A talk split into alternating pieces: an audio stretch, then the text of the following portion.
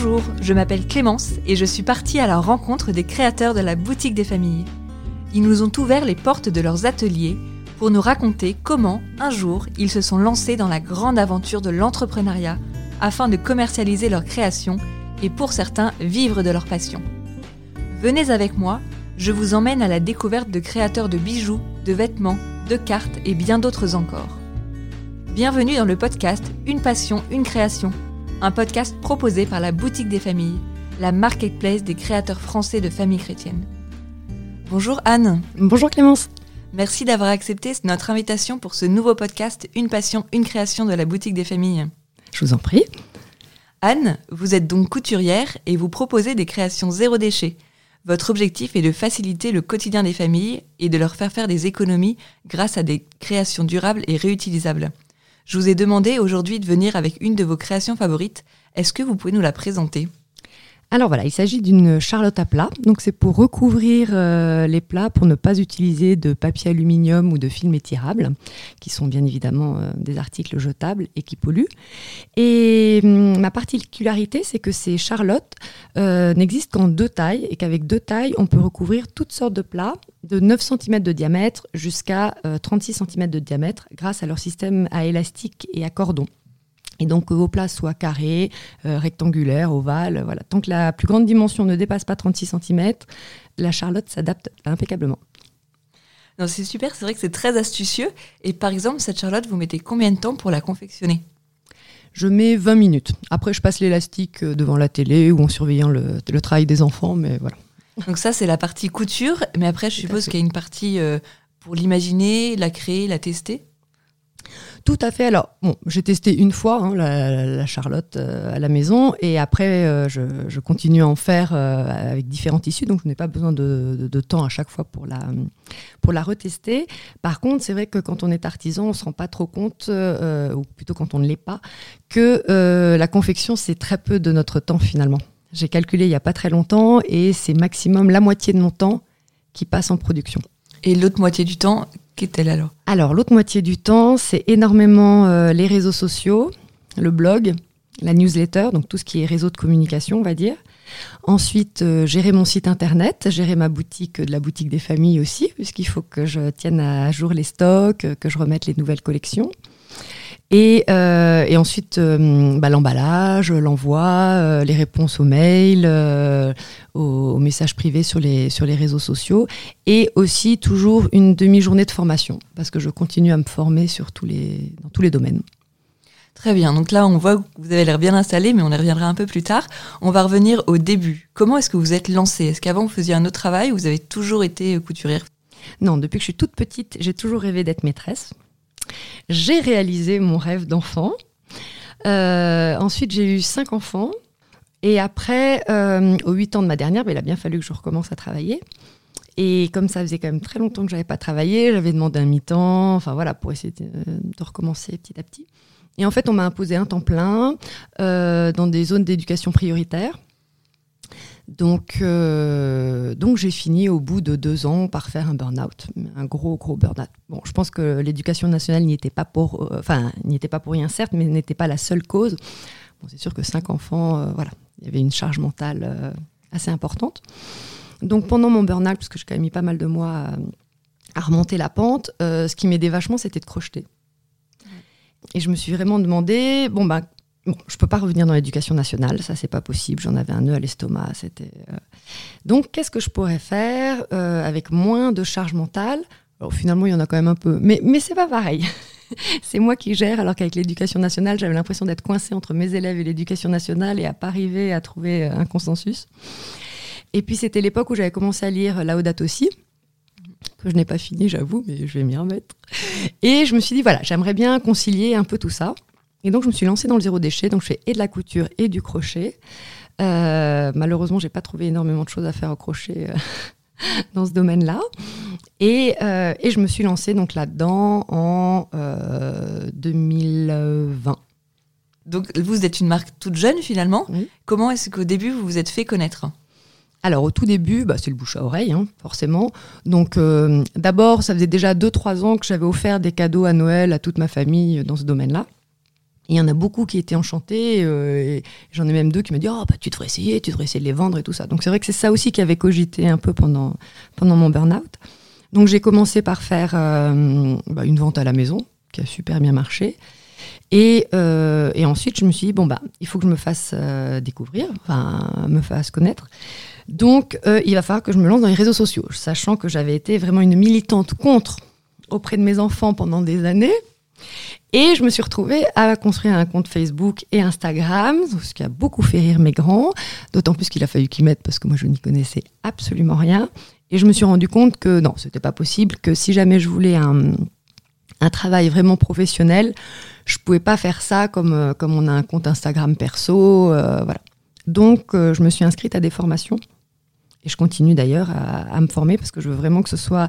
C'est pas un passe-temps et un, et un peu d'argent de poche, quoi. Pour moi, il faut vraiment, vraiment que ça, ça finisse par remplacer euh, mon salaire de prof. Donc là, vous avez eu vos premiers clients et maintenant, quels sont vos canaux de distribution? Donc, euh, bah, j'ai découvert la boutique des familles. Enfin, je connaissais déjà avant, puisqu'on était abonné à Famille Chrétienne. Ouais, il y a un an, j'ai. En fait, je regardais un petit peu la concurrence et puis j'ai vu que certains étaient sur votre boutique. Je me suis dit, oh, bah, je devrais essayer. Et c'est vrai que c'est un super euh, canal, de, canal de diffusion parce que j'étais aussi inscrite sur le, groupe départemental euh, de, mes courses en Ardennes, puisque j'habite Charleville-Mézières. Euh, et, là, par contre, j'ai quasiment pas de vente, alors qu'avec la boutique des familles, ça marche bien. Et sinon, bah, j'ai un site internet en fait. Et, et, là, ça marche bien aussi. Alors, j'avais commencé par, par un site que j'avais fait moi-même sur WordPress qui n'était pas marchand, donc c'était un petit peu compliqué. Et là aussi, euh, si jamais j'ai des conseils à donner, c'est euh, bon bah il faut toujours un minimum d'investissement. Et là maintenant, j'ai un site vraiment euh, professionnel, marchand, sécurisé. Et, comme ça, il n'y a pas de souci. Et, enfin, enfin, enfin, ça fait quand même plusieurs mois, mais j'ai des personnes que je ne connais pas qui, qui achètent mes créations. Donc ça, c'est toujours un plaisir. Ça fait toujours plaisir, oui, effectivement. Et donc là, vous vous êtes fait connaître sur Internet, mais est-ce que vous faites aussi des ventes physiques? Oui, alors j'ai commencé là cet été à faire des petits marchés euh, euh, locaux. Euh, je serai aussi au marché de Noël à Charleville-Mézières, place, place Ducal. J'ai fait aussi une, un salon, c'était pour Octobre Rose, donc pour les femmes atteintes du cancer. Et puis, euh, et puis, je vais faire aussi, eh ben avec vous, la boutique des familles au mois de décembre, une vente sur Paris. Le 5 décembre, rendez-vous à la paroisse Saint-François de Sales. Est-ce que vous avez trouvé que lancer une entreprise, c'était difficile au niveau administratif? Alors, la micro-entreprise, c'est quand même pas si compliqué que ça, heureusement. Mais c'est vrai qu'il faut quand même euh, pas faire n'importe quoi. Donc euh, la CMA, la Chambre des métiers, l'artisanat euh, fait une mini formation, vraiment deux heures, mais euh, qui explique un petit peu tout ce qu'il faut faire. Mais c'est pas c'est quand même pas hyper compliqué. Voilà, c'est très très simplifié.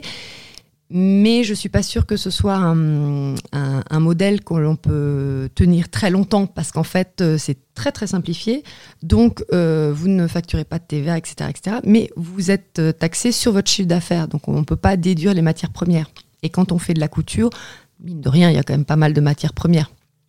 Et donc vous avez changé de statut? Non, non, non. Pour l'instant, je reste encore en, micro-entreprise. Est-ce que vous pouvez nous décrire une semaine type dans votre emploi du temps? Oui, alors j'essaie vraiment qu'elle soit euh, très organisée. Bon, je suis plutôt quelqu'un d'organisé, même si euh, mon burn-out m'a appris à un peu lâcher prise, donc ça aussi, ça fait du bien. Mais normalement, on va dire, une semaine normale. Euh, le lundi, je m'occupe de tout ce qui est réseaux sociaux. Donc je planifie euh, toutes les publications. Euh, alors une fois par mois, je, fais tout le, planning éditorial et une fois par semaine, je fais tous mes visuels et euh, je programme toutes les publications. Donc ça, c'est pour le lundi. Le mardi matin est consacré à des formations. Donc là, j'en ai suivi une sur Instagram, j'en ai suivi une vraiment super parce que très très ciblé sur les créateurs. Voilà, ça s'appelle Alamano et donc c'est euh, l'envol digital. Et sur 16 euh, semaines, on, va vraiment euh, parler de tout ce qui concerne les créateurs. Parce qu'en fait, quand on regarde sur Internet, on peut trouver pas mal de choses gratuites, mais c'est très dirigé vers les freelances. Donc on en apprend quelques petites choses, mais les freelances, c'est pas du tout la même chose que les créateurs. Donc vraiment, cette formation est top. Et euh, donc j'en ai suivi une sur Pinterest, une sur la communication. Euh, enfin voilà, j'en ai encore en stock que j'ai acheté que j'ai pas eu le temps de faire. Donc le mardi matin, c'est formation. Mardi après-midi, c'est production. Euh, mercredi matin, c'est ma matinée pour moi.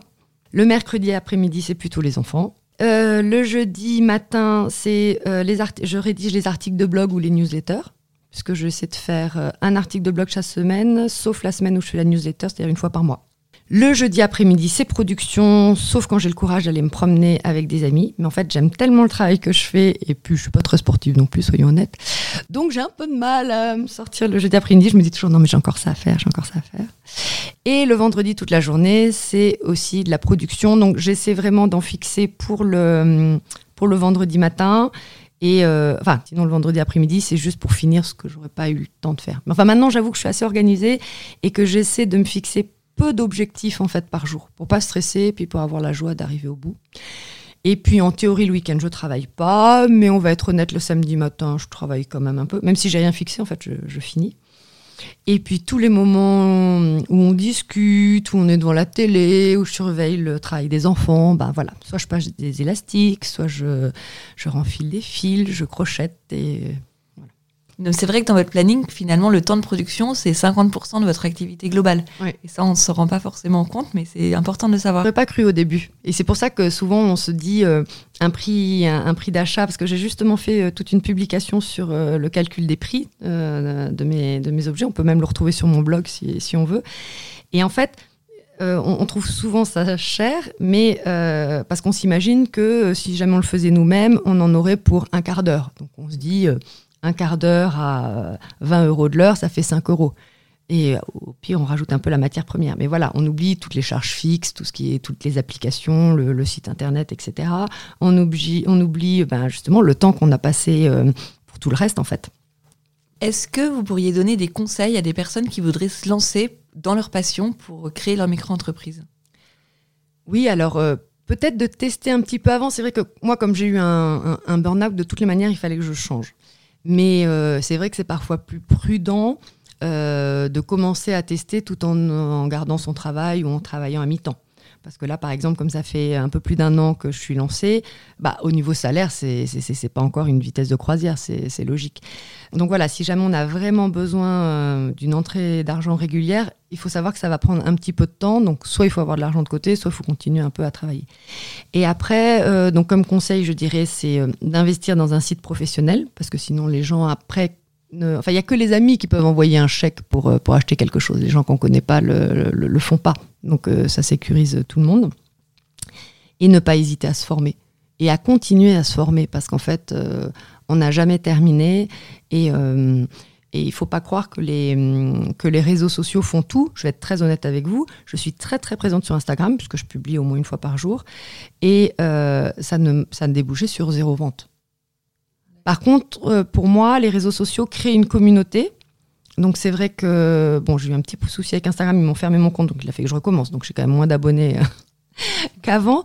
Mais je sais que toutes ces personnes-là, le jour où elles veulent faire un cadeau zéro déchet, ou elles veulent s'acheter quelque chose de zéro déchet, elles vont se tourner vers moi parce qu'on a vraiment créé un climat euh, sympa et puis parce qu'elles aiment beaucoup mon humour. Bon, c'est souvent des femmes, il y a quelques hommes, mais peu.